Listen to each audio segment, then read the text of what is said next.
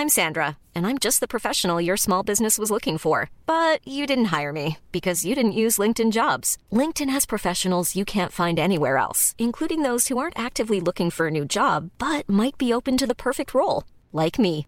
In a given month, over 70% of LinkedIn users don't visit other leading job sites. So if you're not looking on LinkedIn, you'll miss out on great candidates like Sandra. Start hiring professionals like a professional. Post your free job on linkedin.com/people today.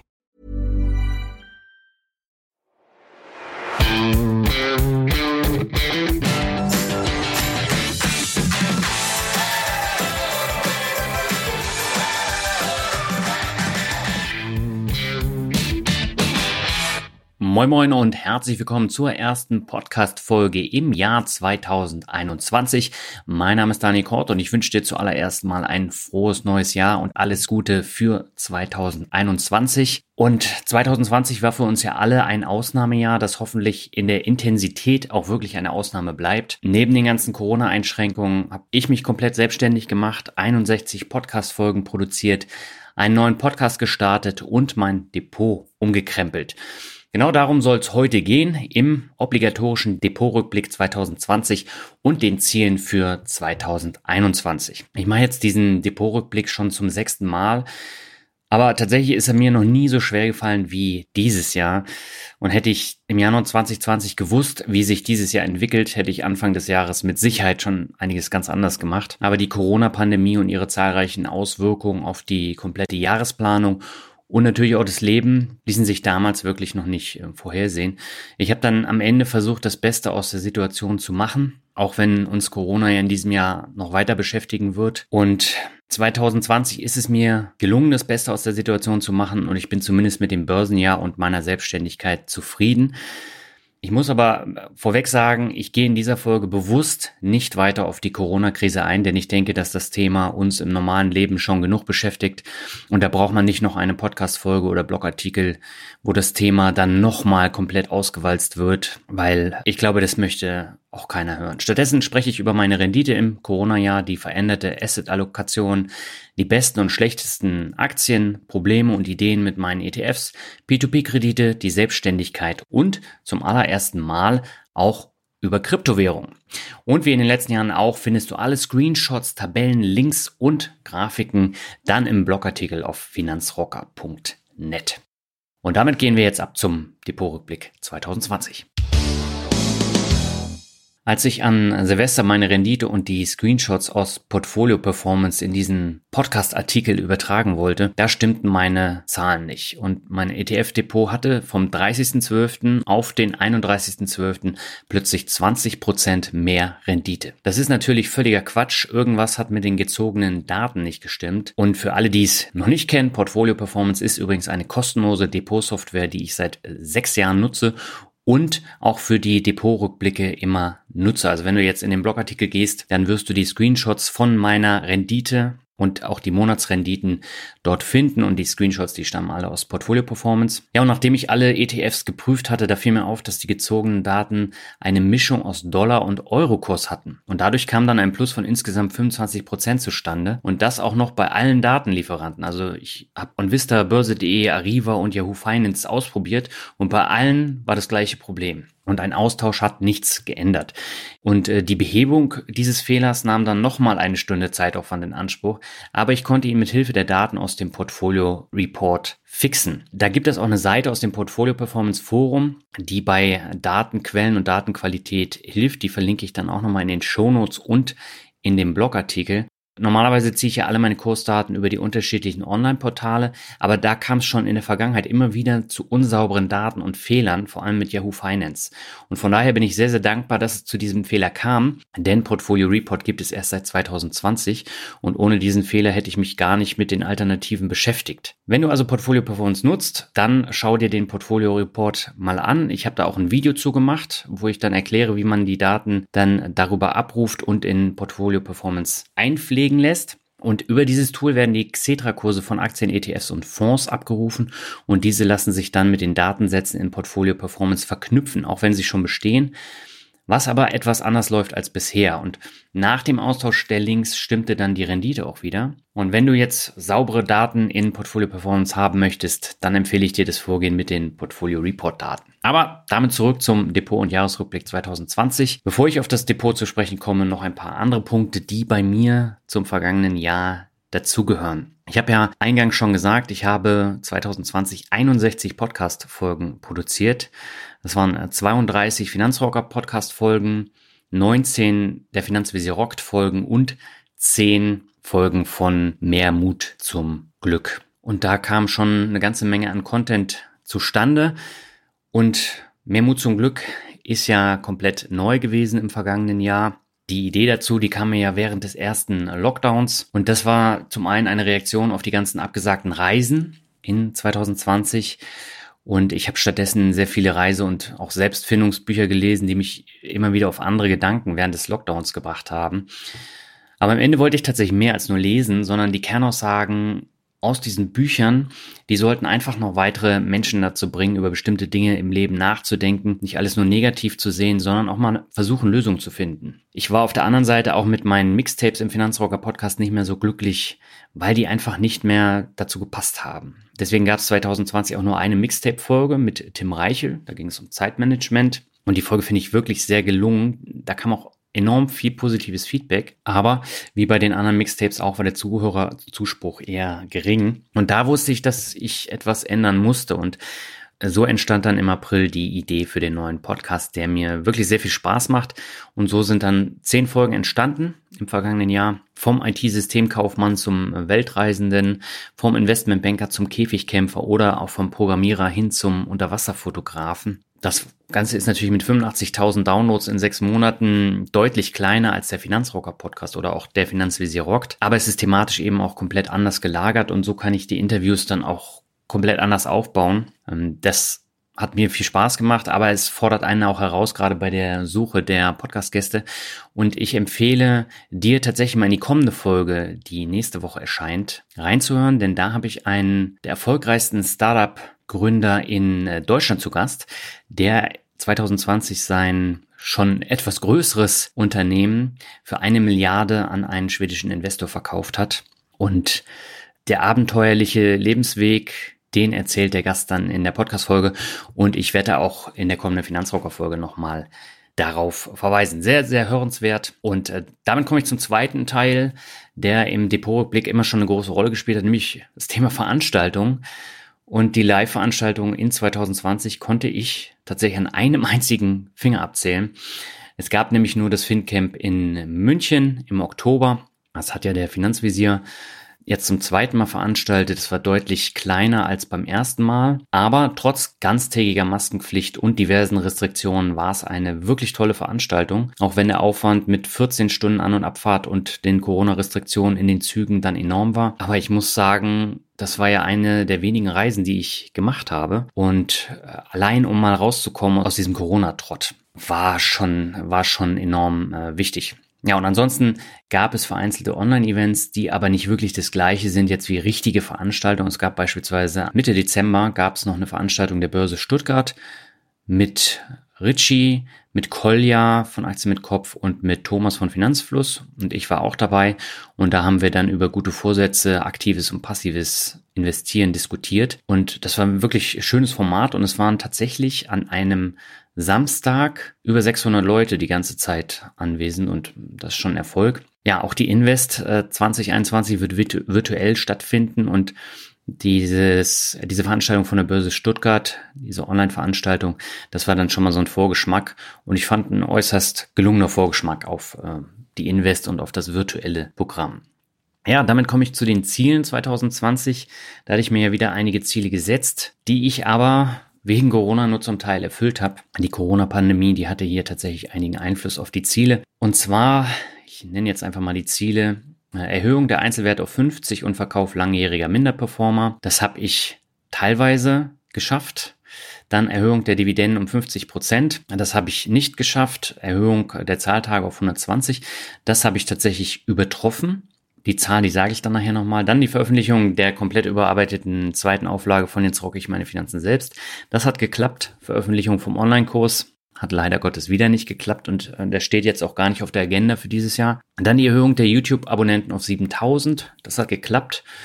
Die Erhöhung der Newsletter-Abonnenten auf 8000. Das hat nicht geklappt. Dabei äh, kamen vor allem die zahlreichen Gewinnspiele, die ich äh, gemacht habe im Newsletter, sehr gut an. Falls du den mal testen möchtest, kannst du dich jederzeit wieder abmelden. Dann schau einfach unter finanzrocker.net unter dem Menüpunkt Newsletter vorbei. Ja, dann äh, Podcast-Downloads von 1,4 Millionen auf 2 Millionen hoch. Das hat nicht geklappt. Warum sage ich gleich? Blogbesucherzahlen auf 50.000 pro Monat hoch. Das hat auch knapp nicht funktioniert. Äh, ich bin bei 46.000 gelandet am Ende. Damit bin ich letztendlich auch zufrieden, weil der Blog einfach total langsam war und einiges äh, nicht funktioniert hat. Und deswegen gab es ja dann diesen großen Relaunch vom Finanzrocker-Blog.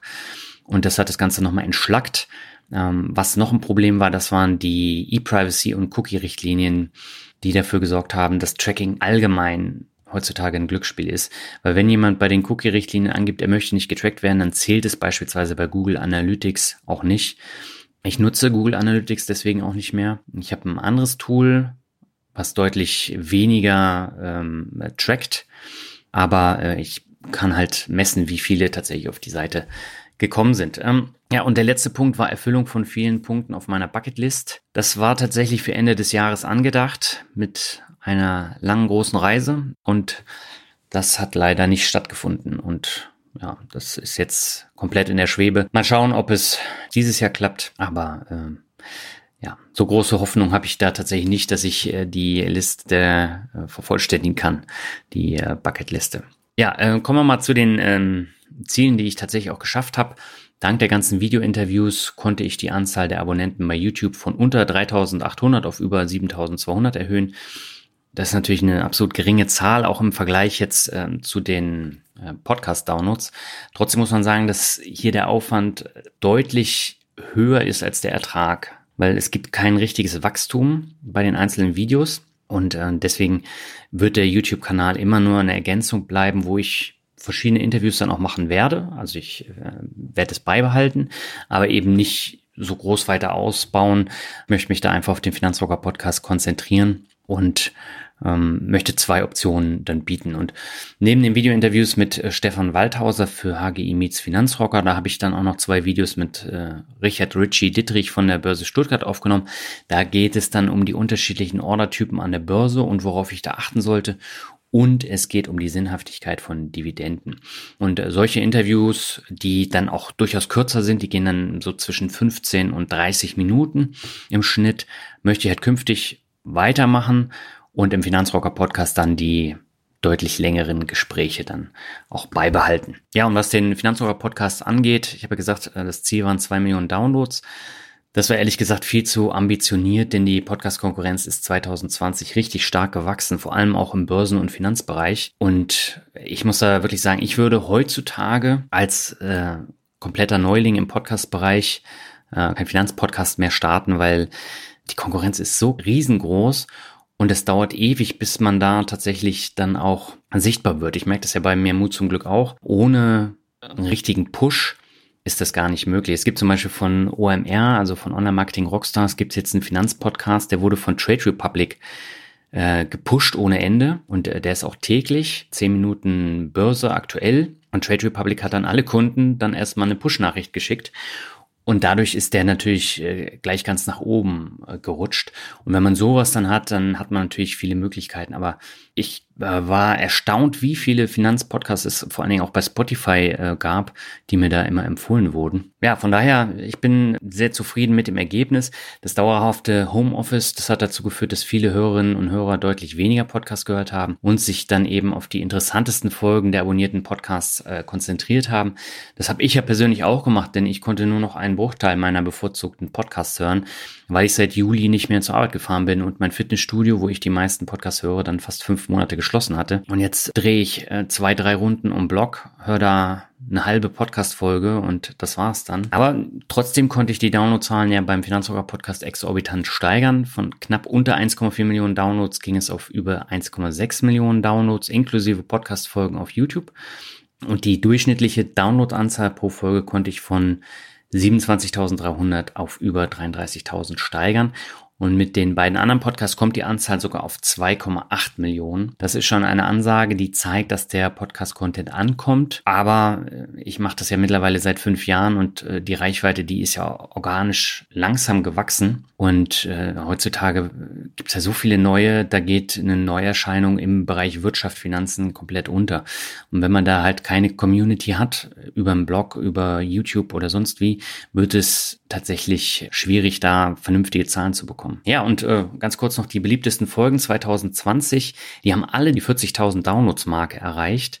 Und Platz 1 ist ganz, ganz knapp vor der 50.000. Und das war die Folge 161. Mit 25 hatte ich keine Ahnung von Aktien. Heute bin ich Millionär. Das war das Interview mit Maschinist Marcel von der Freiheitsmaschine.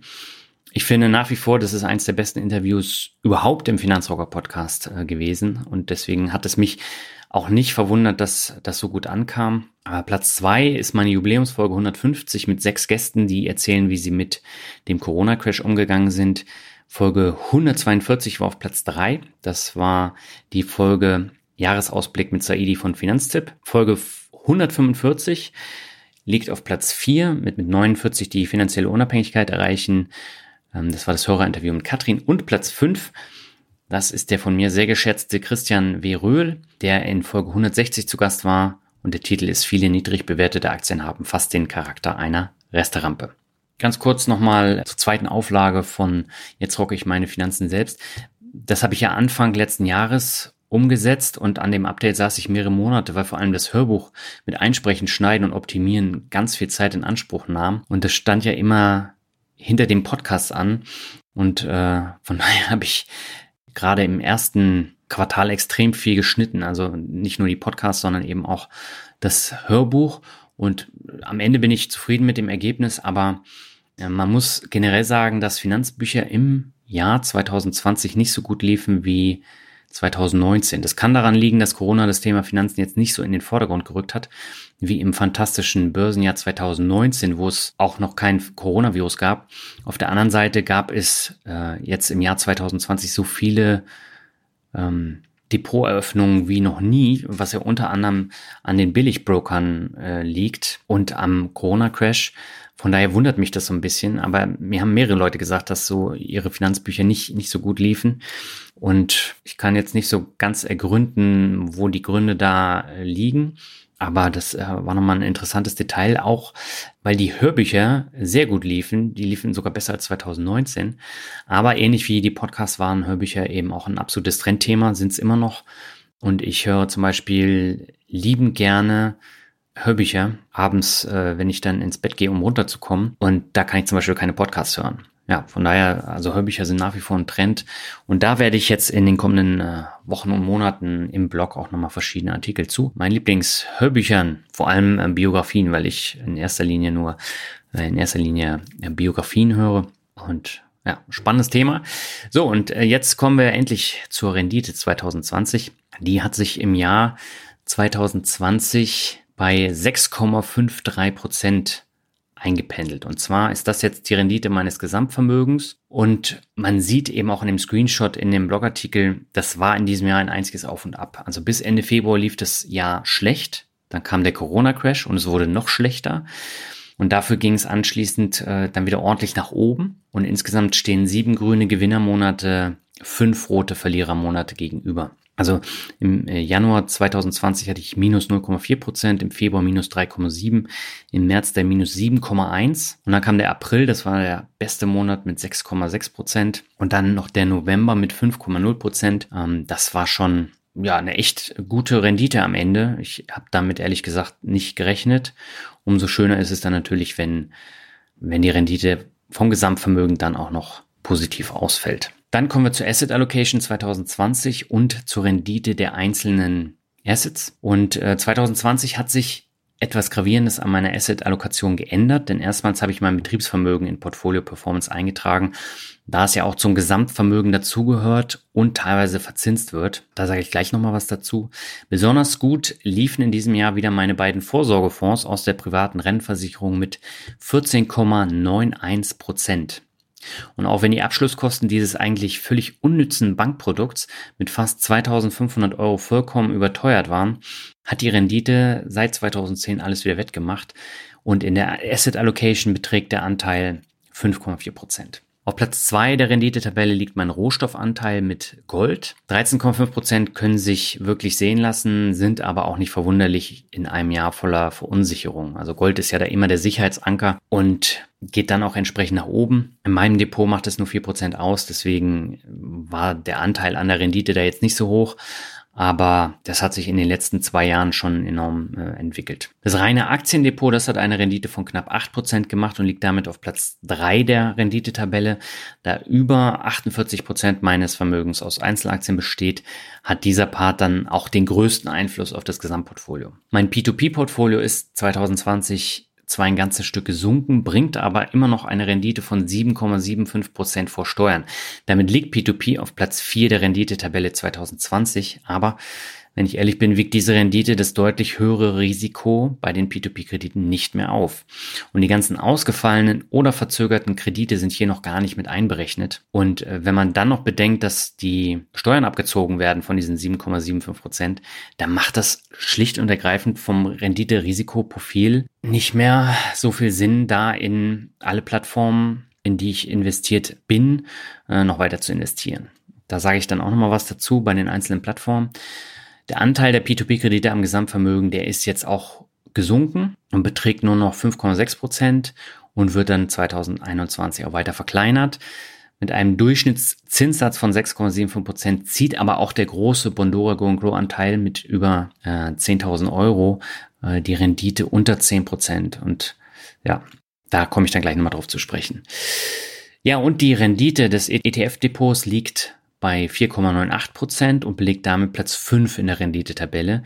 Und dabei liegt der ETF-Anteil am Gesamtvermögen bei 5,6 Prozent. Ja, wie gesagt, was sich in diesem Jahr in der Gesamtaufteilung geändert hat, das ist das Betriebsvermögen aus der Selbstständigkeit. Ich bin ja im Juli aus der Teilzeit beim Arbeitgeber in die komplette Selbstständigkeit gegangen und da musste ich mir einen größeren Puffer für schlechte laufende Zeiten aufbauen und natürlich auch ähm, Steuerrücklagen. Das ist bei der Selbstständigkeit äh, enorm wichtig, weil man da ja die ganzen Vorauszahlungen ähm, dann auch zahlen muss. Man hat die Umsatzsteuer am Hacken und wenn man da keinen Puffer aufgebaut hat, dann muss man ständig hin und her überweisen. Und deswegen ist der Puffer jetzt nochmal angewachsen und liegt bei 23 Prozent. Also 23 Prozent der Asset Allocation beträgt der Anteil des Betriebsvermögens. Das bringt nur wenig Rendite. Ein Teil davon ist angelegt, so dass die Rendite hier höher liegt als beim reinen Tages- oder Festgeld.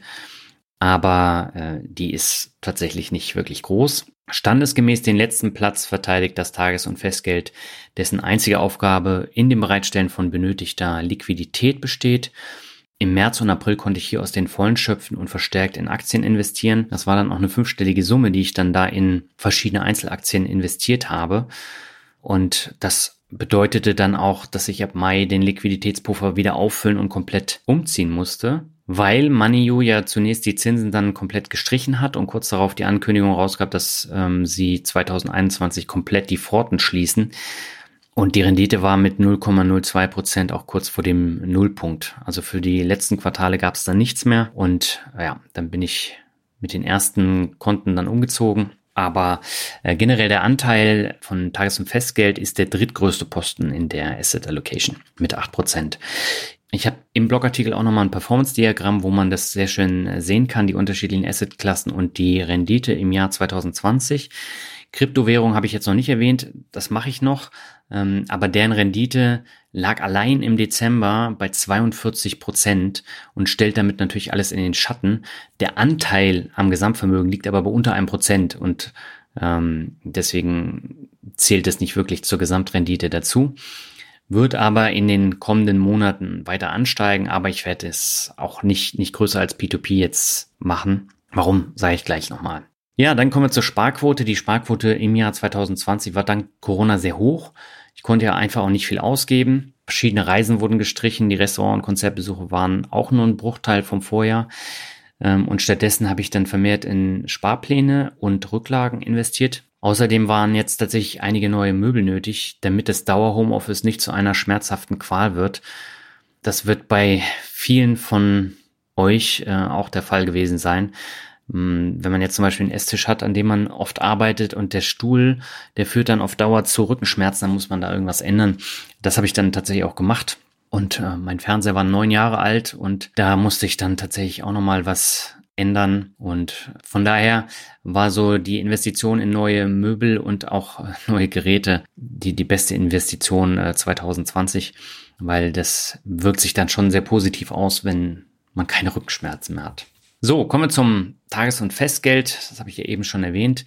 Bei Manio habe ich jetzt bis auf ein Reisekonto alles aufgelöst und bin mit dem übrigen Teil zu Weltsparen gegangen und habe dort ausschließlich in schwedische Tages- und Festgelder investiert. Ich habe mich ja immer gesträubt, weil da eben ganz viele Länder bei Weltsparen vorhanden sind, die vermeintlich hohe Zinsen versprechen, aber eben auch ein enorm hohes Risiko dann haben. Also Bulgarien, Rumänien, Portugal, Italien, wo man nicht weiß, dann alle Banken auch durch das Jahr kommen. Ähm, von daher muss man da schon sehr genau schauen, welche Risiken man eingeht. Und ähm, mit den schwedischen Tages- und Festgeldern habe ich tatsächlich kein Problem gehabt.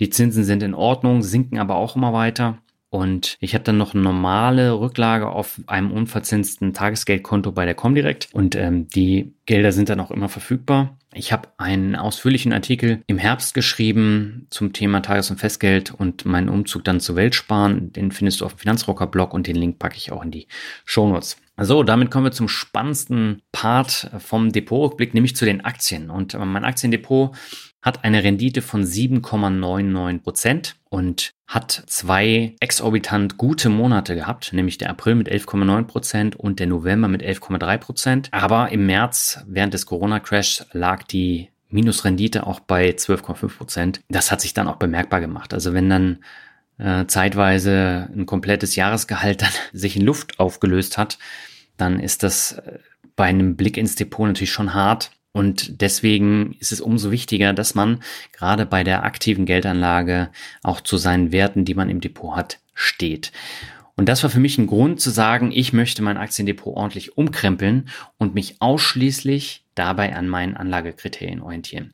Das wichtigste Ziel war hier hin zu mehr fundamental starken Qualitätsaktien, die sowohl Kursgewinne als auch steigende Dividenden bieten. Und häufig haben diese Unternehmen keine hohe Dividendenrendite und eine geringe Ausschüttungsquote, können diese aber beständig steigern. Und nahezu alle Dividendenaristokraten in meinem Portfolio bieten zwar eine hohe Dividendenrendite, aber dafür dauerhafte Kursverluste oder Stagnation über mehrere Jahre. Wenn man das jetzt mal gegenüberstellt, nehmen wir mal den Alexander von Rente mit Dividende mit seinem Depot. Er hat ja tatsächlich den Fokus auf die Ausschüttung gelegt, weil er davon in wenigen Jahren komplett leben möchte. Bei mir sind es noch ein paar Jahre mehr und deswegen brauche ich diese hohe Dividendenrendite nicht, sondern ich möchte tatsächlich mehr auf Wachstum gehen und auf höhere Kursgewinne, aber auch Dividenden, die dann stetig steigern. Und Alexander hat die Zeit nicht mehr, dass er da dann auf die steigenden Dividenden äh, setzt. Und äh, wenn man aber jünger ist und äh, dann noch 20 Jahre hat, bis man dann in Rente gehen möchte und davon leben möchte, dann ähm, sollte man das Beste aus beiden Welten nehmen. Und das sind tatsächlich Kursgewinne und langfristig steigende Dividenden.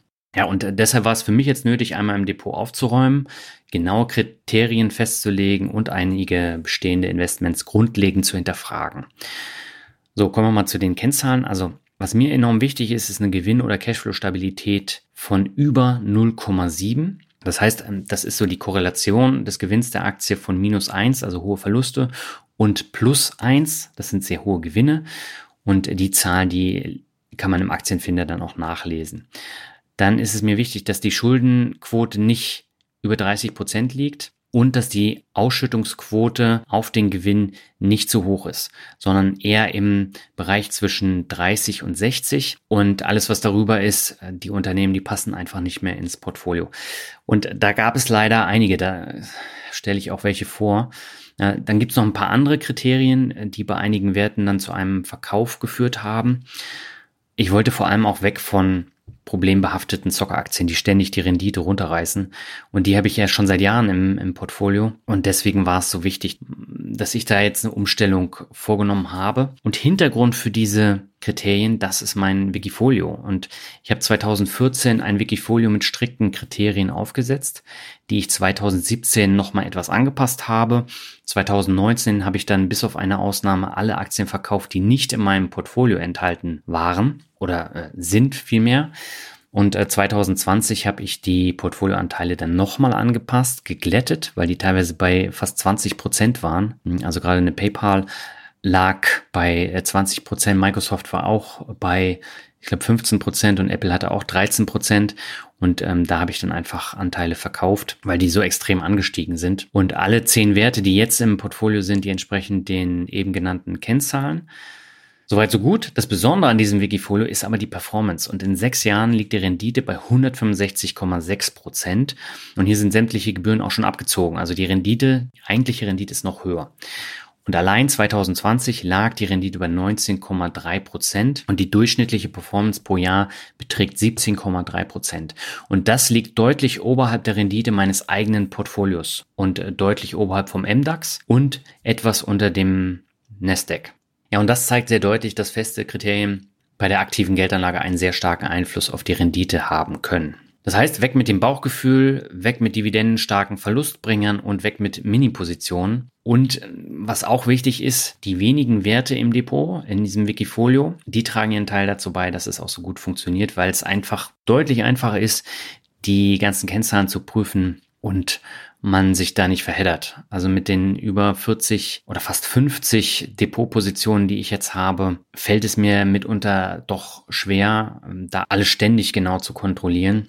Deswegen ähm, will ich dann auch versuchen, das noch weiter auszudünnen. Und ich habe mich jetzt endlich von langjährigen Verlustbringern wie Sto, Bed at Home oder KPS getrennt. Also teilweise mit Verlusten von bis zu 70 Prozent. Da war dann nicht mehr viel. Das waren kleine Positionen, aber das tat dann trotzdem weh beim Verkauf. Ähm, Sto hat sich mittlerweile wieder so ein bisschen berappelt, aber die habe ich ja 2015, glaube ich, gekauft. Ähm, das ist ein Hersteller von, ein deutscher Hersteller von Gebäudefarben und, und Wärmedämmmaterialien und eigentlich ein grundsolides Unternehmen, aber der Kurs und die schlechten Zahlen, die waren über Jahre einfach dann zu viel und ich war froh, als ich äh, die Aktie dann im Januar verkauft hatte. Ja, dazu kamen dann noch kleinere Positionen von Fuchs Petrolub, Sixt, LEG Immobilien und SAP, die ich alle komplett aufgelöst habe.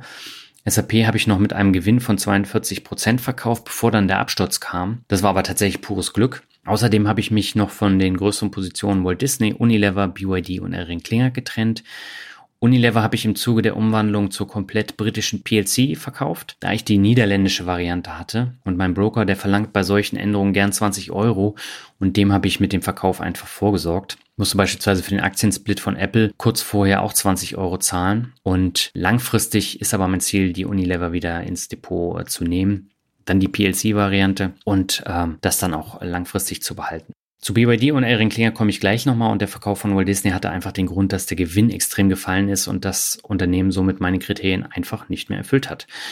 Hinterher stellte sich natürlich raus, dass das die einzige wirkliche Fehlentscheidung 2020 war, weil Disney wegen der Streaming-Ambitionen von Disney Plus bekannt gab, dass sie massiv in neue exklusive Serien investieren werden. Wer The Mandalorian kennt, äh, diese Star Wars Serie, die es exklusiv bei Disney Plus gibt, der weiß, was einen erwartet. Die ist wirklich toll, die Serie. Jetzt gibt's neue Star Wars-Serien, neue Marvel-Serien und die wurden alle angekündigt und das führte an der Börse dann zu einem Kursfeuerwerk, von dem mein Depot dann leider nicht mehr profitiert hat. Aber dadurch macht das Unternehmen eben die nächsten Jahre auch nicht mehr Gewinn, sondern das sind einfach äh, Zukunftsvisionen und Investments. In Hollywood haben sie ja Ende Dezember, Anfang Januar jetzt auch äh, die kompletten Dreharbeiten eingestellt. Und das kann ja auch noch äh, Wochen, Monate äh, so weitergehen, weil die Zahlen, die Corona-Zahlen in den USA ja auch noch äh, steigen. Auf der anderen Seite kämpft Disney dann ja auch noch mit den Rückgängen in allen anderen Geschäftssparten. Also beispielsweise ähm, bei den Freizeitparks, bei den Kreuzfahrtschiffen, bei den Filmen weil äh, so teure Produktionen wie Soul, ist auch sehr sehenswert, oder Mulan, ähm, die bringen ja jetzt keine großen Erträge, ähm, sondern bringen in erster Linie Abonnenten für Disney Plus. aber das zahlt sich dann wirklich erst sehr langfristig aus. Und äh, wenn äh, die ganzen ähm, Dreharbeiten auf Eis gelegt werden, dann dauert es auch noch, bis die neuen Serien kommen. Und von daher stehe ich nach wie vor hinter der Entscheidung, dass ich Disney verkauft habe. Die momentane Gewinnstabilität bei Disney liegt bei 0,37 und da kann ich mir den Wert dann tatsächlich auch nicht mehr schön rechnen. Und ja, das war dann auch der Grund für den Verkauf. Insgesamt haben meine Verkäufe trotzdem ordentlich Geld in die Kassen gespült. Zum Teil habe ich dann wieder neue Werte gekauft, die dann den äh, Kriterien entsprachen. Und für eine kommende Korrektur habe ich jetzt auch noch ein bisschen Puffer aufgebaut, um dann nachzukaufen. Außerdem hatte ich jetzt im vergangenen Jahr mit meinem Trade Republic Depot wieder etwas spekulativer, ja, ich möchte nicht sagen gezockt, aber äh, ich habe da schon so ein bisschen spekuliert, aber auf sehr niedrigem Niveau. Und das ist ja dank der Ordergebühr von einem Euro auch günstig möglich. Das heißt, ich kann mir für 100 Euro etwas kaufen und die Ordergebühr macht nur ein Prozent aus und das ermöglicht es dann, dieses, ja, dieses äh, Spielverhalten, Zockergehen ähm, tatsächlich dann auch vom großen Portfolio fernzuhalten und dann eben auf Sparflamme dann mit diesem unzweifelhaft vorhandenen Zockertrieb ähm, dann auch ausleben kann. Und ich habe jetzt äh, zum Beispiel Unternehmen wie Kikonomi oder iRobot habe ich mir dann ins Depot geholt und äh, die sind dann um über 30 Prozent äh, gestiegen und das hat sich dann tatsächlich auch gelohnt, aber wie gesagt, das ist niedriges Niveau und so ähm, stille ich einfach das Verlangen, dass man äh, da ein bisschen äh, zockt und halte es fern von meinem großen Depot. Und ich glaube, das ist auch eine wichtige Entscheidung. Ja, dann das Thema Branchenverteilung. Ähm, eine weitere Neuerung gab es da eben auch. Die musste ich 2020 zwangsläufig ändern, weil Corona wirklich alles durcheinander gewürfelt hat. Jetzt ist ausgeglichen und passt auch wieder. Und ich hoffe, dass es im kommenden Jahr nicht wieder zu solchen Verwerfungen kommt. Also ich hatte beispielsweise den Bereich äh, diverse, ähm, wo die Holdings und Immobilien drin sind, hatte ich aufgestockt, bevor ich mir die REITs gekauft habe, weil ich ja den REIT-Anteil erhöhen wollte. Und dann sind die REITs extrem gefallen und dann war der Teil äh, kaum vorhanden. Und deswegen musste ich das dann auch nochmal ein bisschen anpassen. Ja, und äh, wenn du dir die Branchenverteilung genau anschauen möchtest, dann geh einfach in den Blogartikel. Also meine größten Branchen sind Konsumgüter mit 18 Prozent, Chemie, Pharma, Gesundheit mit 12 Prozent, Technologie mit 12 Prozent und dann die diversen mit 10 Prozent. Und da zählen dann die Holdings und die Immobilien dann dazu. So, dann kommen wir mal zum Punkt, den ich auch im vergangenen Jahr bei Portfolio Performance entdeckt habe, die mittlere Haltedauer und die Anzahl der Trades. Ähm, die mittlere Haltedauer in meinem Portfolio, die beträgt 809 Tage. Und mein ernsthaftes Ziel ist es, diese Zahl auf über 1000 Tage in den kommenden zwei Jahren zu bekommen. Denn solch eine hohe Anzahl an Verkäufen wie 2020 möchte ich im nächsten Jahr äh, jetzt nicht nochmal haben. Ich bin ein Langfristanleger und möchte es auch bleiben und je weniger Trades dann am Ende dastehen, umso besser. Äh, das gelingt viel besser, wenn ich festgelegte Kriterien habe, die dann eben dafür sorgen, dass ich viel weniger mit dem Bauch und mehr nach konkreten Kennzahlen handle. Und die beiden Zahlen lassen sich übrigens als Widget bei Portfolio Performance dann auch auf dem Dashboard anzeigen und dann auch mit einem Klick genau anschauen. Ja, und von den insgesamt 25 Verkäufen, die ich gemacht habe, waren 17 mit Gewinn und 8 mit Verlust. Und hier sind aber auch die Vorsorgefonds aus der privaten Rentenversicherung aufgeführt, weil die einmal im Jahr verkauft werden die Kosten abgezogen und wieder neu angelegt werden. sind also nicht nur Aktienverkäufe und ähm, wie gesagt, die kleinen ähm, Spielpositionen im Trade Republic Depot sind da eben auch mit drin. Ja, und ich hoffe jetzt einfach, dass die Portfolioumstellung langfristig Früchte trägt und zusätzlich für ein größeres Plus in einem stabileren Depot sorgt. Ich werde da auf jeden Fall in einem Jahr darüber berichten wie sich das Ganze ausgewirkt hat. Noch habe ich aber eine Handvoll Kandidaten auf der Abschlussliste, die nicht mehr so wirklich in mein Portfolio passen, auch von den Kennzahlen nicht. Und bei denen kann es dann also durchaus sein, dass ich im nächsten Jahr verkaufe, zumindest einen Teil. Denn das sind mitunter doch große Positionen und die will ich jetzt dann nicht komplett kaufen. Ja, an dieser Stelle kommt dann der Hinweis auf den Disclaimer. Also bei den jetzt kommenden vorgestellten Aktien, ETFs und P2P-Krediten handelt es sich weder um eine Kauf- oder Verkaufempfehlung noch um eine Beratung, sondern ausschließlich um meine persönliche Meinung und welche Rückschlüsse du dann daraus schließt und was du machst, das bleibt dir dann einfach, bleibt dir überlassen. Und damit komme ich dann zu meinen drei Top-Aktien aus meinem Depot im Jahr 2020. Letztes Jahr waren die Top-Werte in meinem Portfolio Apple, das hat 2020 Platz 4 erreicht mit einer Rendite von 71 Prozent. Qualcomm 2020 Platz 5 mit 55 Prozent und Microsoft mit Platz 10 2020 mit 30 Prozent. Und die drei Werte haben auch 2020 ein sehr gutes Rendite Plus gebracht, mussten sich aber von drei anderen Werten geschlagen geben. Ganz vorn in den Rendite-Charts ist BYD mit plus 307 Prozent und ja, die Verlierer aus den letzten Jahren werden irgendwann auch wieder Gewinner sein. Und so ist es auch beim chinesischen Auto- und Batteriehersteller BYD gewesen.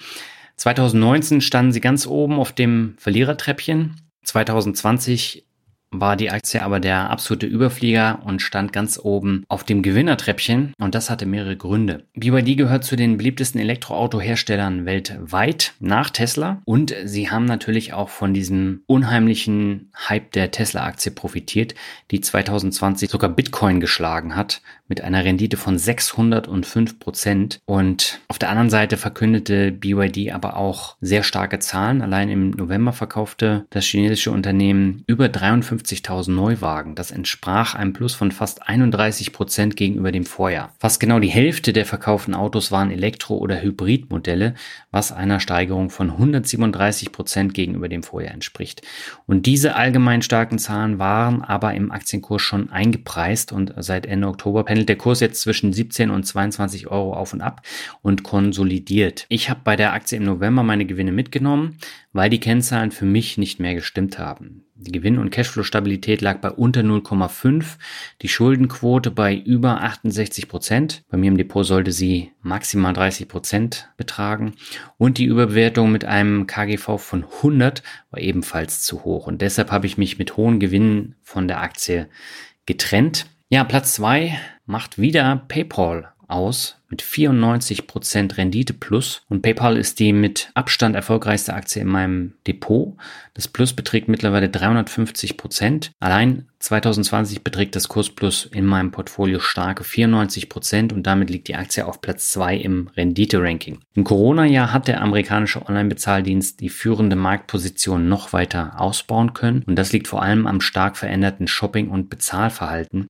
Ich merke es auch bei mir selber. Ich habe 2020 so oft mit PayPal bezahlt wie noch nie, weil ich einfach deutlich mehr im Internet eingekauft habe. Und ich habe eine Umfrage rausgesucht von Statista und da wurden 1570 Nutzer befragt im Alter zwischen 18 und 64 Jahren im Februar und März 2020. Und da kam raus, dass PayPal mit 95 Prozent ähm, Platz 1 belegt. Also 95 Prozent hat mit PayPal Sachen gekauft. Platz 2 ist doch schon abgeschlagen Klarna mit 42 Prozent und danach kommt Amazon Pay mit 25 Prozent, dann GiroPay, dann Google Pay, dann PayDirect und dann erst Apple Pay mit 5 Prozent. Ich glaube, die Zahlen, die werden jetzt im Jahr 2021 noch höher ausfallen und gerade Apple und Google Pay und Amazon Pay werden in den kommenden Jahren auch noch weiter wachsen, PayPal aber auch. Und äh, zusätzlich sorgte die Einführung des Krypto-Features für Furore, denn vor allem beim Bitcoin, denn künftig soll es möglich sein, über PayPal auch mit Kryptowährung zu bezahlen. Und so lässt sich der Bitcoin dann auch im normalen Zahlungsverkehr etablieren, was für diese Kryptowährung natürlich ein enorm wichtiger Schritt ist. Und ein neues Feature wird auch das Bezahlen mit PayPal mit Hilfe eines QR-Codes im Laden sein. Es gab vor Jahren schon mal so den Versuch, von Zahlungen im stationären Handel zu profitieren. Das scheiterte aber kläglich. Ich habe das damals ausprobiert und bei mir hat der Bezahlvorgang nie funktioniert, weil er einfach keine Verbindung aufbauen konnte, obwohl er im, im WLAN-Netzwerk des Ladens war. Und ja, deswegen bin ich mal gespannt, wie sich das entwickelt.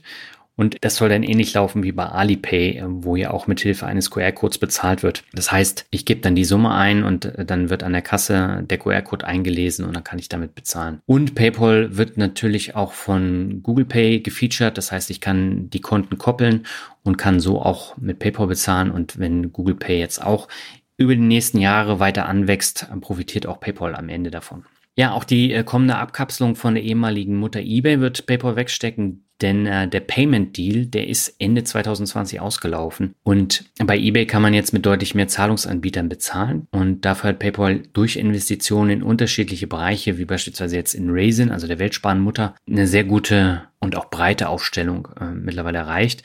Und die Aktie bleibt trotz der hohen Bewertung weiterhin in meinem Portfolio. Und ich sehe auch sehr gute Chancen, dass das Unternehmen auch 2021 zu den Top-Performern in meinem Depot gehört. Und damit kommen wir zu Platz drei. Das ist Elring Klinger mit plus 74 Prozent. Und neben BYD war die schlimmste Verliereraktie in meinem Depot in den vergangenen Jahren Elring Klinger. Der deutsche Automobilzulieferer sank seit 2018 von 18 Euro auf unter 4 Euro im März 2020. Und es wurden jedes Quartal schlechtere Zahlen verkündet. Die Dividende gestrichen und während der Corona-Krise kam es dann noch dicker. Und über die Jahre tat dann ein Blick ins Depot mit einem vierstelligen Minus sehr weh. Ich habe die Aktie Ende 2017 gekauft. Die stieg dann erstmal ein ganzes Stück. Und ja, dafür ging es dann noch steiler nach unten. Aber im Sommer drehte sich der Wind dann überraschenderweise und Erin Klinger verkündete, sich künftig zunehmend auf zukunftsträchtige Bereiche wie Wasserstoff oder E-Mobilität zu fokussieren. Und auch die seit Anfang 2019 angestrebte Effizienzsteigerung im Unternehmen trug Früchte. Und dazu kam dann eben im dritten Quartal ein kleiner Nettogewinn in Höhe von 3,4 Millionen Euro, im Vergleich zum Vorjahresquartal war das aber ein Minus von 49 Prozent. Aber doch viel mehr als ein Lichtblick im Vergleich jetzt zum desaströsen zweiten Quartal 2020. Die verkündete Kooperation mit Airbus zum Thema Brennstoffzellen für Flugzeuge sorgte dann ab Oktober außerdem für den Höhenflug der Aktie. Und das führte dann eben dazu, dass die Aktie seit März von 3,61 Euro auf über 15 Euro anstieg. Und das Plus, das beträgt seit Anfang des Jahres insgesamt über 90 Euro. Und ich habe mich im Dezember von Eiring Klinger getrennt und somit dann im letzten Jahr ein Plus von 74 Prozent gemacht.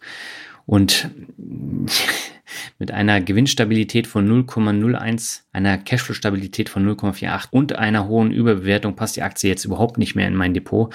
Und deswegen habe ich sie verkauft. Ja, dann habe ich noch einen kleinen Bonus, nämlich meinen Glücksgriff des Jahres.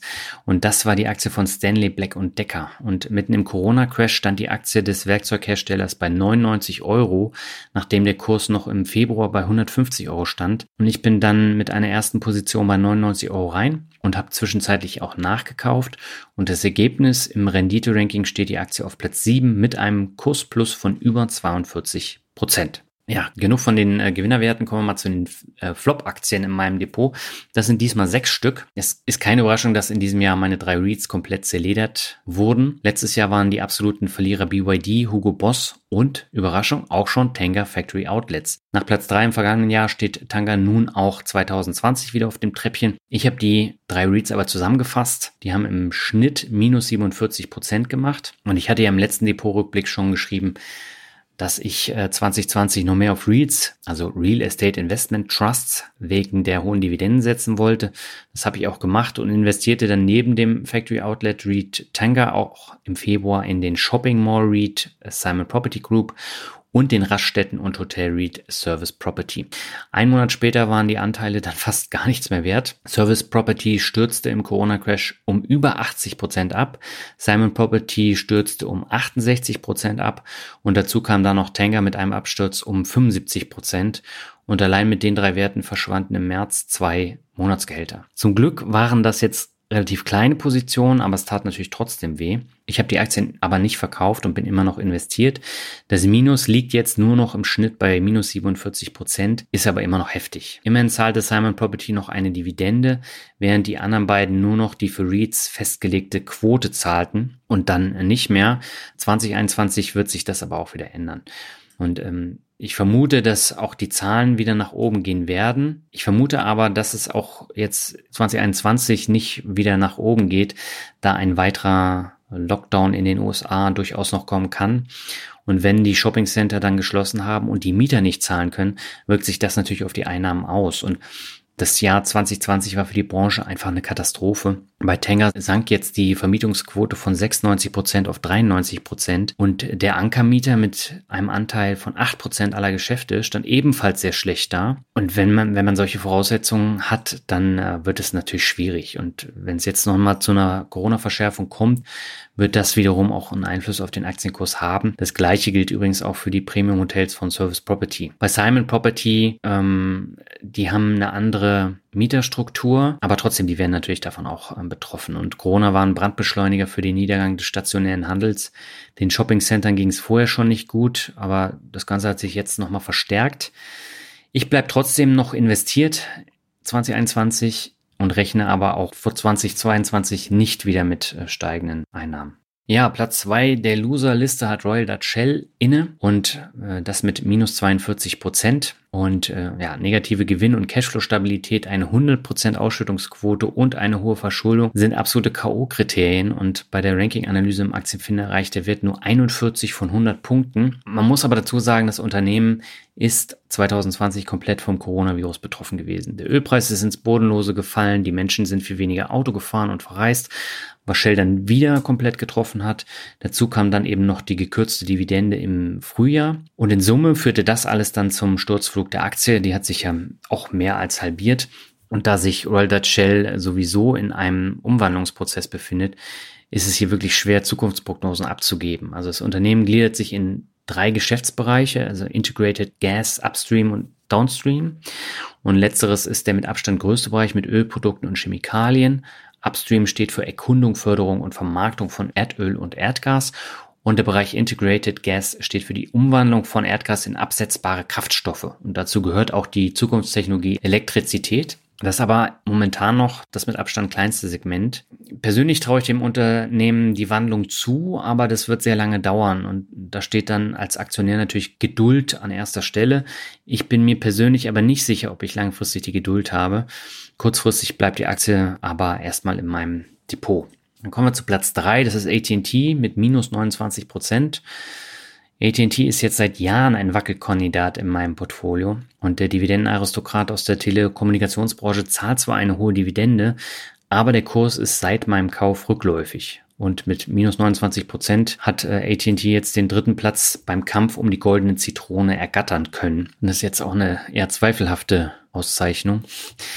Äh, insgesamt hat AT&T eine hohe Schuldenquote von 60 Prozent, kaum Gewinne und eine viel zu hohe Ausschüttungsquote auf den Gewinn von fast 137 Prozent. Und das macht die Aktien natürlich kurstechnisch zu einem lupenreinen Wertvernichter. Nun habe ich die Aktie aber auch schon seit 2017 in meinem Depot und bis März 2020 habe ich auch immer nachgekauft. Aber mittlerweile muss ich sagen, ist mein Vertrauen in AT&T hinüber und der Wert passt schlichtweg nicht mehr in mein Portfolio. Insgesamt hat das Unternehmen im Aktienfinder eine Ranking-Analyse mit 58 Punkten von 100. Das ist zwar etwas besser als Shell, aber immer noch schlecht. Und äh, jetzt bleibt einfach abzuwarten, ob AT&T in diesem Jahr endlich etwas mit der völlig überteuerten Übernahme von Time Warner anfangen kann. Immerhin gehören ja HBO und damit auch Game of Thrones zum Portfolio. Bisher sind sie aber mit dem Pay-TV komplett gescheitert. Und man will sich ja noch ein Stück vom kleiner werdenden Kuchen beim Streaming abholen. Bei Disney Plus hat es funktioniert und der Kurs ist komplett darauf angesprungen. Das Vertrauen habe ich aber ehrlich gesagt in AT&T nicht und bisher ist außer hohen Schulden nichts gewesen. Und der Kauf, der war einfach auch völlig überteuert. Da gehört ja noch CNN dazu und noch einiges mehr. Ähm, ich habe sie jetzt in diesem Jahr nur nicht verkauft, weil andere Werte über die Jahre, also beispielsweise KPS oder Bet Home, noch schlechter liefen und ich die schon mit hohem Verlust verkauft habe. Für nächstes Jahr stehen die beiden Dividendenaristokraten und Kursvernichter AT&T und auch Altria ganz oben auf der Abschussliste. Und Shell kann man dann auch noch dazu nehmen. Und da muss ich äh, dann schauen, ob ich entweder komplett darauf verzichte oder äh, ob ich die dann teilweise nach und nach verkaufe. So, kommen wir zu den ETFs. Mein ETF-Depot ist im Zuge des Corona-Crash deutlich kleiner geworden, weil ich im März und April sehr viele Einzelaktien nachgekauft habe. Und von 8% Depotanteil ging es runter auf 5,5% und mit einer Rendite von 4,98% lief es aber zunächst ganz gut. Und neben meinem schon sehr lange laufenden Sparplan auf MSCI World und Emerging Markets habe ich noch einen Immobilien-ETF. Und darüber hinaus habe ich mich 2020 dafür entschieden, einzelne Fokusthemen nicht mehr mit Einzelaktien, sondern mit Themen-ETFs abzubilden. Der Vorteil ist hier ganz klar, dass ich nicht auf Einzelwerte in Zukunftsbranchen setze, was bei mir schon öfter in die Hose gegangen ist, sondern auf eine größere Bandbreite von verschiedenen Unternehmen in einem ETF. Dazu sage ich gleich aber nochmal etwas mehr. Dann gab es noch eine weitere Änderung, denn in diesem Jahr habe ich das erste Mal etwas an dem seit 2014 bestehenden ETF-Sparplan geändert. Statt auf 80% MSCI World und 20% Emerging Markets zu setzen, habe ich nach dem Interview mit Dr. Gerd Kommer und Professor Martin Weber zum Thema Faktor-ETFs den Sparplan geändert. Im Zuge der Renditerecherche für die Interviewanfragen hat es mir in den Fingern gejuckt, doch mal einen Momentum-ETF im Sparplan auszuprobieren. Und mein Sparplan-Depot ist tatsächlich separat zu allen anderen Depots, sodass ich da auch mal für ein, zwei Jahre einen anderen ETF beimischen kann und dann schauen kann, wie sich die Rendite entwickelt. Wenn man sich jetzt mal den Renditeunterschied von meinem MSCI World ETF mit dem Momentum ETF auf den MSCI World vergleiche, dann spricht der Renditeunterschied für sich. Ich habe da auch über fondweb.com die beiden Fonds gegenübergestellt. Das sind beides X-Trackers ETF. Äh, einmal halt äh, normal MSCI World und einmal MSCI World Momentum. Und der Unterschied ist sehr groß. Also der Momentum ETF hat eine Rendite von 15,6 Prozent, während der normale MSCI World nur auf 4,61 Prozent kommt. Und 11 Prozent Unterschied ist durchaus eine Hausnummer. Hierbei darf man aber nicht vergessen, dass sich der Abstand über die Jahre verringert und dass der Momentumfaktor über Jahrzehnte nicht zwangsläufig besser sein muss als der breite Markt. Das heißt, laufen die Märkte schon richtig gut wie 2019, ist der Unterschied relativ klein. Aber wenn man sich jetzt die vergangenen fünf Jahre anschaut, dann fällt auf, dass der Momentumfaktor bei volatilen Märkten immer wieder seine Stärken ausspielt, deutlich weniger fällt und danach auch stärker ansteigt. Und über fünf Jahre gesehen liegt die Rendite beim Momentum ETF bei 127 Prozent und beim normalen MSCI World bei 82 Prozent. Das sind ganze 45 Prozent Unterschied und damit natürlich auch ein deutlicher Unterschied ähm, bei der Gesamtrendite im Portfolio. Und ähm, ich lasse jetzt diesen Sparplan auf den Faktor ETF erstmal weiterlaufen und teste so im direkten Vergleich dann eben auch die Performance. Aber generell will ich ähm, das Thema Faktor jetzt nicht äh, übergewichten, sondern ich möchte es beimischen, ich möchte es mal testen, äh, um einfach da auch mal mir ein eigenes Bild zu machen. Der Momentum ETF ist natürlich äh, vom, vom Anteil her deutlich kleiner als äh, der vom MSCI World normal. Also wenn du das Thema Faktor ETFs interessant findest, dann hör unbedingt mal in die Finanzwiese Rockt Folge mit Professor Weber und Gerd Kommer rein. Ich verlinke es dann auch im Blogartikel und in den Show Notes. Generell gilt halt, ähm, die Faktoren, die ändern sich ja auch und auch die, die Performance. Das heißt, es ist jetzt nicht gegeben, dass es die kommenden Jahre weiterhin so eine äh, sehr gute Rendite und Überrendite dann auch gibt. Ja, damit komme ich nochmal zu den Themen-ETFs. Eine weitere Erfahrung, die ich gemacht habe, wenn man keine Lust hat, in extrem steigende Einzelwerte wie jetzt beispielsweise Tesla oder BYD zu investieren, dann lässt sich das auch über Branchen-ETFs als Beimischung machen. Wenn wir jetzt mal das Beispiel Tesla und BYD nehmen, es gibt mittlerweile zwei Batterie-ETFs, die unterschiedliche Unternehmen aus der Batterie-Wertschöpfungskette abbilden. Die sind zwar vom Volumen und von der Anzahl der Unternehmen sehr klein und auch von der TER relativ teuer mit 0,5, 0,6 Prozent, aber die Rendite 2020, die spricht für sich. Auch wenn das natürlich kein Kriterium für die Zukunft ist, streut man das Risiko auf deutlich mehr Firmen als nur Tesla. Und die Rendite beträgt jetzt insgesamt im letzten Jahr 57 bzw. 59 Prozent. Das ist natürlich auch schon enorm viel. In dem einen ETF, da sind Tesla und BYD die beiden Top-Positionen, während im anderen ganz andere Unternehmen ganz oben zu finden sind. Also 2020 haben die beiden ETFs die breiten Indizes haushoch geschlagen. Und da Tesla immer noch nicht in mein Depot passt, weder von den Kennzahlen äh, noch, noch vom Unternehmen selber, ähm, kann ich trotzdem vom wachsenden Batterietrend profitieren, wenn ich davon überzeugt bin, dass, dass es wirklich dann auch sich weiter so fortsetzt dann kann ich mit, mit diesem ETF dann profitieren. Das funktioniert beispielsweise auch mit einem Blockchain-ETF, wenn man jetzt nicht auf einzelne Kryptowährungen setzen möchte oder auch mit einem IPO-ETF, wo jetzt ganz frisch an die Börse gekommene Unternehmen drin sind, in die man dann eben auch nicht einzeln investieren möchte, sondern im Bündel jetzt in Form eines ETFs dann kann man äh, davon äh, profitieren. Ganz wichtig aber, solche Nischen-ETFs sollten nur eine kleine Beimischung sein und nicht das Vermögen tragen. Also bitte immer daran denken, dass man in erster Linie sehr konservativ anlegen sollte und wenn überhaupt nur mit einem kleinen Teil darauf spekulieren sollte. Ich habe mir selber schon mit sowas öfter die Finger verbrannt, wenn ich mir jetzt meine Einzelwerte anschaue. Home habe ich ja schon erwähnt oder KPS oder ähm, da gab es noch diverse andere. Gilead äh, Science zum Beispiel, Biotechnologie, äh, das ist immer noch ein äh, Reinfall in meinem Portfolio, ähm, der ordentlich im Minus steht. Und da ist es tatsächlich dann besser, auf eine breite Mischung zu setzen. Die Nischen-ETFs sind zwar etwas teurer, teilweise sind die auch noch gar nicht lange am Markt und dadurch auch noch sehr klein, aber sie sind tatsächlich deutlich breiter aufgestellt als riskante Einzelwerte und es soll ja auch Leute geben, die jetzt mit Zockereien auf den polnischen Spieleentwickler CD Projekt sehr viel Geld verloren haben. Und auch hier wäre ein Nischen-ETF die deutlich bessere Wahl gewesen. Auch hier gibt es einen kleinen Nischen-ETF und äh, der hat auch eine ansehnliche Rendite gemacht. Also da sollte man tatsächlich mal schauen, gehe ich jetzt auf den Einzelwert und äh, habe ein enorm hohes Risiko oder versuche ich das Risiko zu streuen und äh, investiere da in ETF. Und ich habe jetzt für mich persönlich die Entscheidung getroffen, ähm, dass ich das mal versuche, aber auch hier im kleinen Rahmen. Damit kommen wir zu den Anleihen. Ich habe eingangs schon gesagt, die private Rentenversicherung mit diesen Vorsorgefonds, die aus Anleihen zum größten Teil bestehen, liegt bei 14,91 Prozent. Und als ich 2010 meine private Rentenversicherung abschloss, hatte ich überhaupt keine Ahnung, wo jetzt die Fallstricke und Probleme dabei liegen. Und meine Kopplung an eine günstige Berufsunfähigkeitsversicherung erschwerte das Ganze dann auch noch enorm. Bis heute liegen die Kosten bei über 2500 Euro. Aber trotzdem bin ich mit einem blauen Auge da rausgekommen. Problem war eine vorzeitige Kündigung, weil dann so hohe Abschläge dazugekommen wären, dass die sich überhaupt nicht gelohnt hätte. Da hätte ich dann vornherein schon Minus gemacht.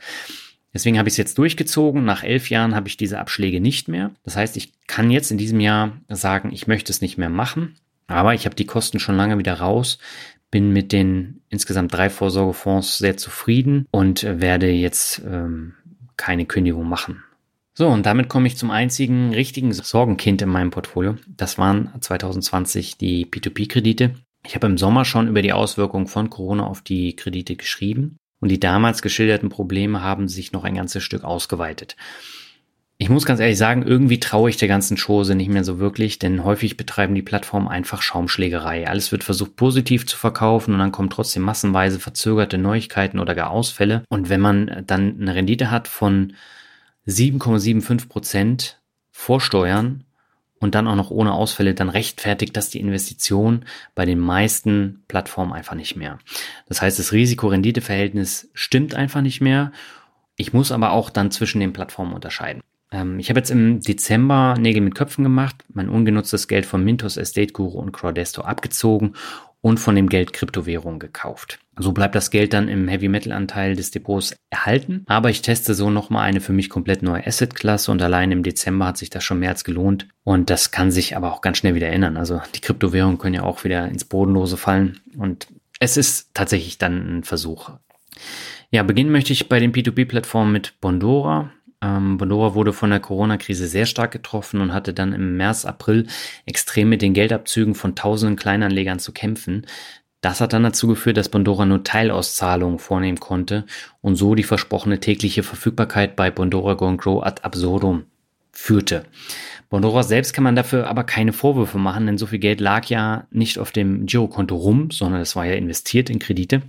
Und die, die konnten einfach gar nicht so viel auszahlen.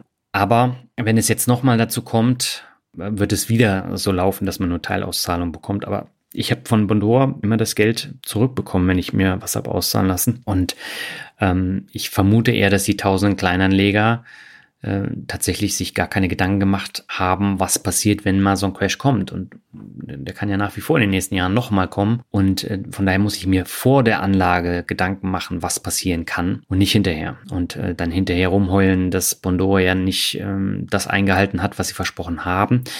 Im Fußnotentext stand das natürlich auch. Und da steht übrigens auch, dass die Rendite von 6,74 Prozent bei Bondora Go Grow nicht garantiert ist. Also die kann auch runtergehen. Und ähm, bei meinem Bondora Pro Konto bin ich im Juni jetzt in den Minusbereich bei den Nettozinsen gekommen. Das wird sich da auch nicht wiederholen, weil ich da nicht mehr investiere. Dazu kam dann noch eine stark wachsende Anzahl von Kreditnehmern, die ihre Kredite nicht mehr bedienen konnten.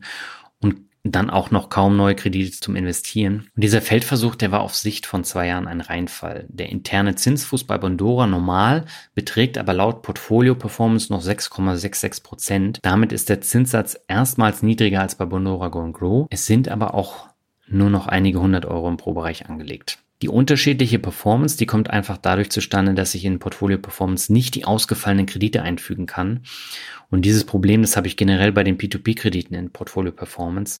Denn die meisten Plattformen zeigen die Rendite in ihren Dashboards nicht sauber an, weil die Ausfälle da oft nicht einberechnet werden. Da ist dann äh, trotzdem noch eine zweistellige Rendite, obwohl da äh, einige hundert Euro ausgefallen sind oder im, im Ausfallverfahren sind.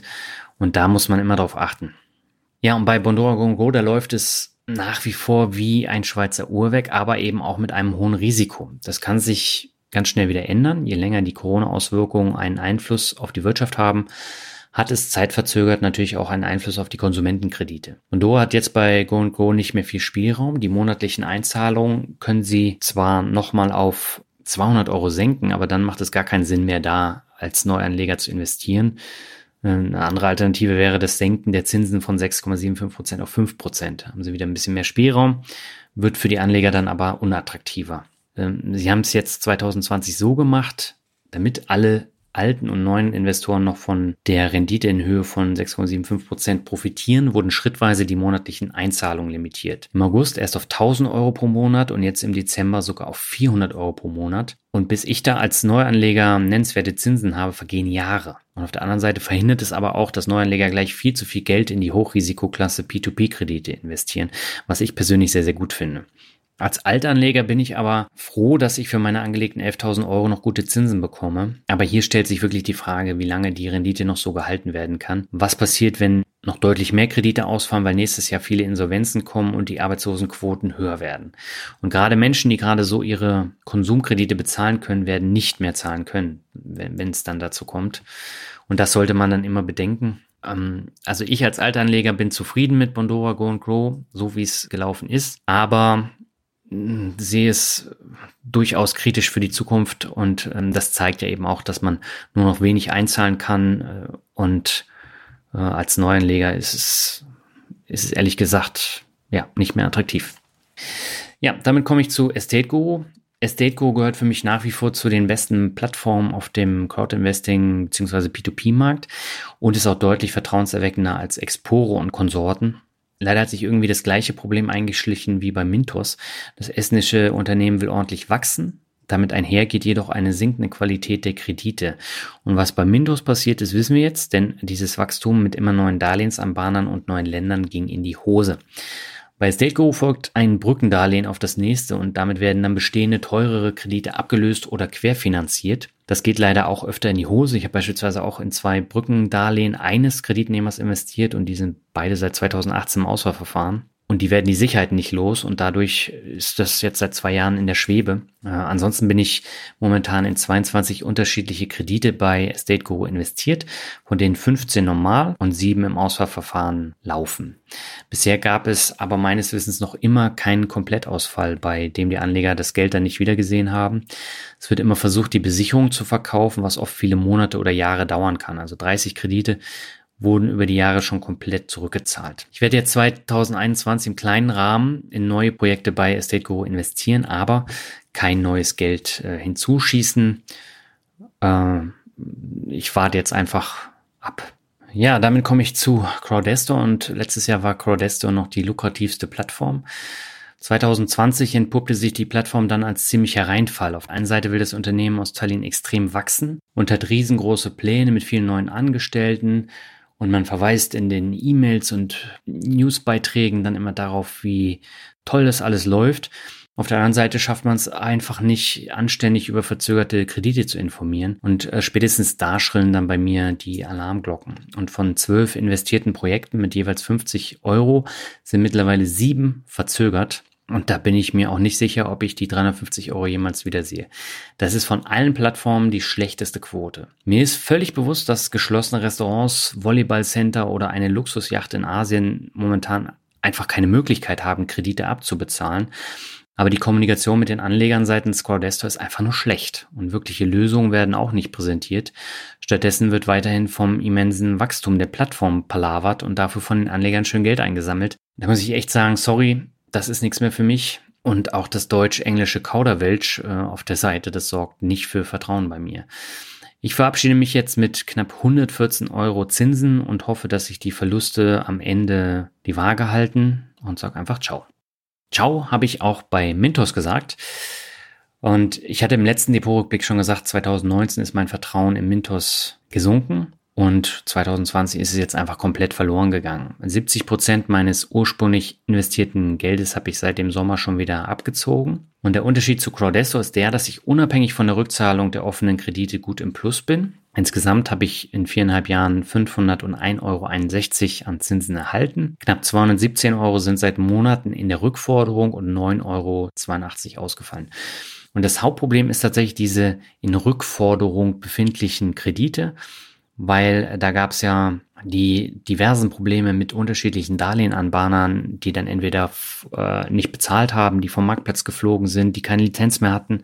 Es war ein einziges Durcheinander und die 217 17 Euro, die sind jetzt äh, innerhalb letzten Jahres dann hinzugekommen und vorher hatte ich immer nur diese 9,82 Euro und habe auch gehofft, dass die Buyback-Garantie dann zieht. Ähm, hat leider nicht funktioniert und deswegen äh, war das für mich dann so das letzte Quäntchen, was das fast zum Überlaufen äh, gebracht hat. Ansonsten geht mir das Geier bei Mintos einfach auch nur noch auf den Keks. Äh, es gab ja den Bondora-Klon Invest and Access. Das war ein ziemlicher Reinfall, den es in der ursprünglichen Form jetzt auch nicht mehr gibt. Und außerdem ging das muntere Rein- und Rausspielchen bei den Darlehensanbahnern ähm, 2020 weiter und ja, diese vergleichsweise hohen Rückforderungen sind für mich jetzt einfach auch kein Qualitätsmerkmal. Immerhin hat sich das Unternehmen aus Riga jetzt mehr Transparenz auf die Fahnen geschrieben und einen neuen Mintos Risk Score eingeführt. Mir ist es ehrlich gesagt aber auch einfach viel zu viel gewesen, was sich da alles geändert hat.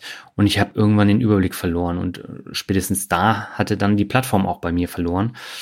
Vielleicht läuft es jetzt ja besser ab sofort. Ich probiere die Plattform irgendwann nochmal aus, aber momentan habe ich mich verabschiedet. Und es wird interessant zu sehen sein, wie die P2P-Plattformen aus Riga bei einer geplanten Regulierung 2021 weiterlaufen. Ob das jetzt einen positiven Einfluss hat oder einen negativen. Ähm, Regulierung bringt natürlich in Lettland nichts, wenn in anderen Ländern äh, dann äh, die Lizenz entzogen wird bei den Darlehensanbahnern. Aber warten wir mal ab, was da noch kommt. Beobachten werde ich das weiterhin, aber nicht mehr da investieren. Nächste Plattform ist Reinvest24. Das war die zweite Plattform neben Crowdestor, die ich 2019 neu ins Portfolio genommen habe. Prinzipiell mag ich das Unternehmen aus Tallinn auch, denn der Ansatz mit den Immobilienprojekten, die eine monatliche Dividende zahlen und wo der Anleger prozentual am Verkauf auch nochmal partizipiert, ist einfach mal was anderes. Leider sind die Prozesse bei Reinvest24 sehr langsam. Das heißt, bis ein Projekt mal gefundet und aufgesetzt wurde, vergehen Monate. Dementsprechend lange dauert es dann auch, bis man nennenswerte Zinsen bekommt. Wenn aber mal ein Projekt verkauft wird, dann geht es ziemlich schnell. Und seit April 2019 habe ich mit einem Einsatz von 500 Euro schon 26,95 Euro an Mietdividenden und 28,44 Euro an Kapitalzuwachs durch Immobilienverkäufe erzielt. Die Gebühren haben aber auch 13,72 Euro betragen. Das darf man nicht außer Acht lassen und das muss man eben auch von den Zinsen nochmal abziehen. Also es ist nicht wirklich lukrativ. Seit einigen Monaten gibt es endlich auch einen Zweitmarkt, auf dem man die Projekte wieder verkaufen kann. Leider reizen mich die neuen Länder, in die ich als Anleger investieren kann, überhaupt nicht. Also weder Moldawien noch Spanien sind Länder, in die ich in Immobilienprojekte investieren möchte. Und die extrem hohe Rendite von bis zu 15,8 Prozent zeigt auch das erhöhte Risiko. Und deswegen habe ich jetzt gesagt, ich lasse die Investments bei Reinvest24 erstmal so weiterlaufen und schaue mir die Plattform weiter an. In Projekte aus Estland und Lettland werde ich auch weiterhin investieren, aber immer auf Sparflamme. So, dann komme ich zur letzten Plattform, nämlich VirInvest und das ist die einzige Plattform, die noch genauso gut läuft wie am Anfang. Ich habe es einfach mal so weiterlaufen lassen und so über die Jahre über 385 Euro an Zinsen einnehmen können. Das entspricht einer Jahresrendite von 11,66 Prozent. Bisher habe ich noch überhaupt keinen Ausfall und die Rückkaufgarantie funktioniert hier anstandslos.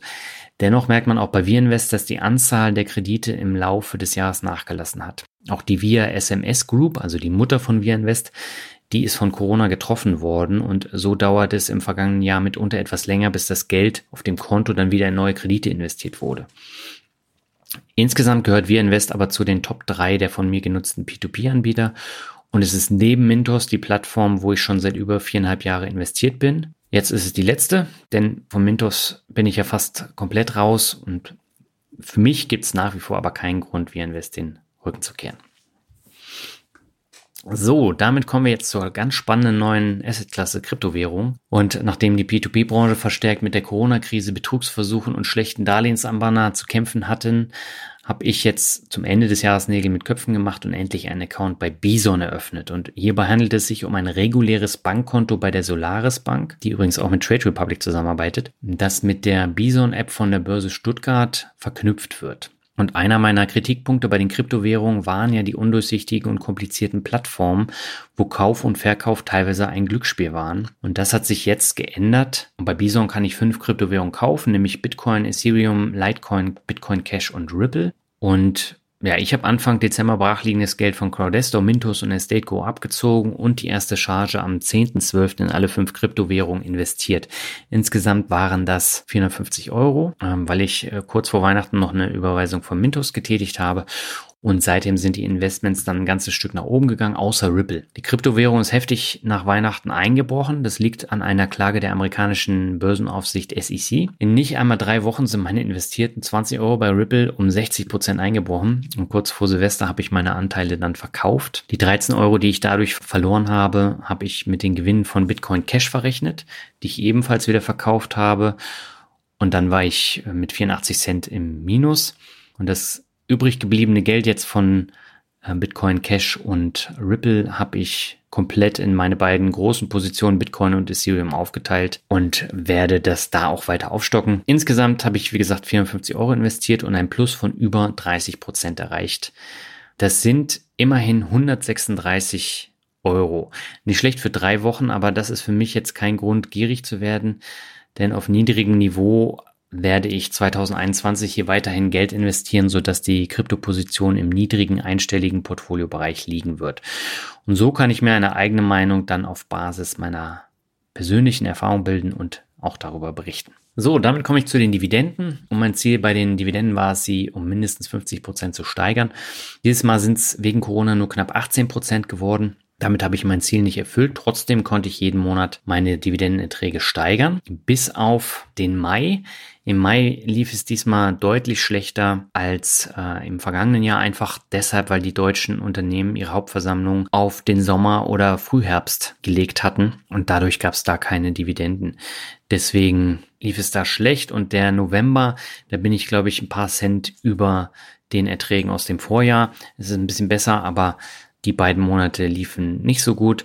Ansonsten habe ich in der Regel meistens ein Drittel mehr einnehmen können in den Monaten. Und die Anzahl meiner Zahltage habe ich auch von 101 auf 140 erhöhen können. Mein Ziel waren 120, das habe ich also übertroffen. Und für 2021 gehe ich aber stark davon aus, dass sich die Anzahl der Zahltage verringern wird, da ich zum einen einige Dividendenzahler aus dem Depot verkauft habe und ein paar der neuen Werte im Portfolio gar keine Dividenden zahlen. Und das wird dann natürlich auch Auswirkungen auf die Zahltage haben. Steuern und Gebühren, das war im vergangenen Jahr bisher am höchsten durch die vielen Verkäufe und teilweise äh, auch durch die Realisation der hohen Gewinne ist eine mittlere vierstellige Summe angefallen. Das tut dann schon etwas weh, wenn man sieht, wie viele Steuern dann von den Gewinnen abgeht. Ich bin ja dafür, dass die Finanztransaktionssteuer kommt, aber im Gegenzug sollte dann eben auch eine Spekulationsfrist von einem Jahr für Privatanleger eingeführt werden. Denn es kann doch nicht sein, dass es solche steuerfreien Fristen bei Immobilien, Gold und Kryptowährungen gibt, aber nicht bei Aktien und ETFs. Und ein äh, Girokontosparer wie unser momentanen Finanzminister juckt das wenig. Aber Menschen, die ihre Altersvorsorge mit Sparplänen aufbessern wollen, die hätten in dieser zinsfreien Welt dann einfach am Ende mehr Geld zur Verfügung. Und darum sollte es gehen. So, damit kommen wir dann zur Selbstständigkeit und der Schritt in die komplette Selbstständigkeit, der war ehrlich gesagt jetzt kein großer mehr von der Teilzeit, ähm, die ich jetzt ein Jahr hatte. Als dann im Juli mein Vertrag bei meinem Arbeitgeber auslief, gab es keinen Grund mehr, nicht auf die volle Selbstständigkeit zu setzen. Mich hat Corona auch getroffen, aber anders als viele andere, denn von meinen vier Einnahmesäulen, also Podcast, Blog, Bücher und Veranstaltungen, sind drei teilweise komplett eingebrochen. Also Veranstaltungen gab es ja bis auf einen nicht mehr. Die Bücher sind eingebrochen. Der Blog ist eingebrochen, auch von den Besucherzahlen. Dafür haben sich aber die Podcast-Einnahmen mehr als verdreifacht. Und das ist natürlich ein tolles Ergebnis, aber am Ende ist es das gleiche, wie wenn ich in meinem Portfolio nur auf die Tesla-Aktie setzen würde. Das wäre auf Dauer keine gute Idee. Kurzfristig ist es natürlich mega lukrativ, aber langfristig habe ich da so meine Bedenken. Der wichtigste Schritt war es daher dann eben Rücklagen für schlechte Zeiten zu bilden. Äh, da musste ich den Blog wieder auf Vordermann bringen, um ein stabiles Fundament dann zu haben. Und zu guter Letzt äh, musste ich mir Gedanken machen über neue Einnahmequellen. Dieser Punkt ist tatsächlich noch offen, aber zwei weitere Einnahmequellen und Projekte werden 2021 dazukommen, um das Fundament etwas fester zu machen. Welche das sind, das erfährst du dann, wenn es soweit ist. Aber äh, ich bin gespannt, wie es jetzt in diesem Jahr mit der Selbstständigkeit läuft. So, damit komme ich jetzt zu den Zielen 2021. Die werde ich etwas herunterschrauben, weil ich durch die Umstrukturierung meines Depots weniger Dividenden erhalten werde und es dadurch eben auch weniger Zahltage geben wird. Generell habe ich mir folgende Ziele gesetzt. Also ich möchte die Einzelwerte auf 40 verringern. Dann möchte ich mich von weiteren Aktien trennen, die die Kriterien nicht erfüllen. Ich möchte die Dividenden trotzdem um 10% erhöhen. Da bin ich mal gespannt, ob das äh, funktioniert. Die YouTube-Abonnenten sollen auf 10.000, die News-Abonnenten auf 8.500. Die Podcast-Downloads möchte ich jetzt endlich von 1,6 Millionen auf 2 Millionen hochhieven. Genau wie die äh, Blog-Besucherzahlen jetzt auf 50.000 pro Monat hoch sollen. Und das Thema Bucketlist habe ich jetzt auch wieder auf die Liste gepackt.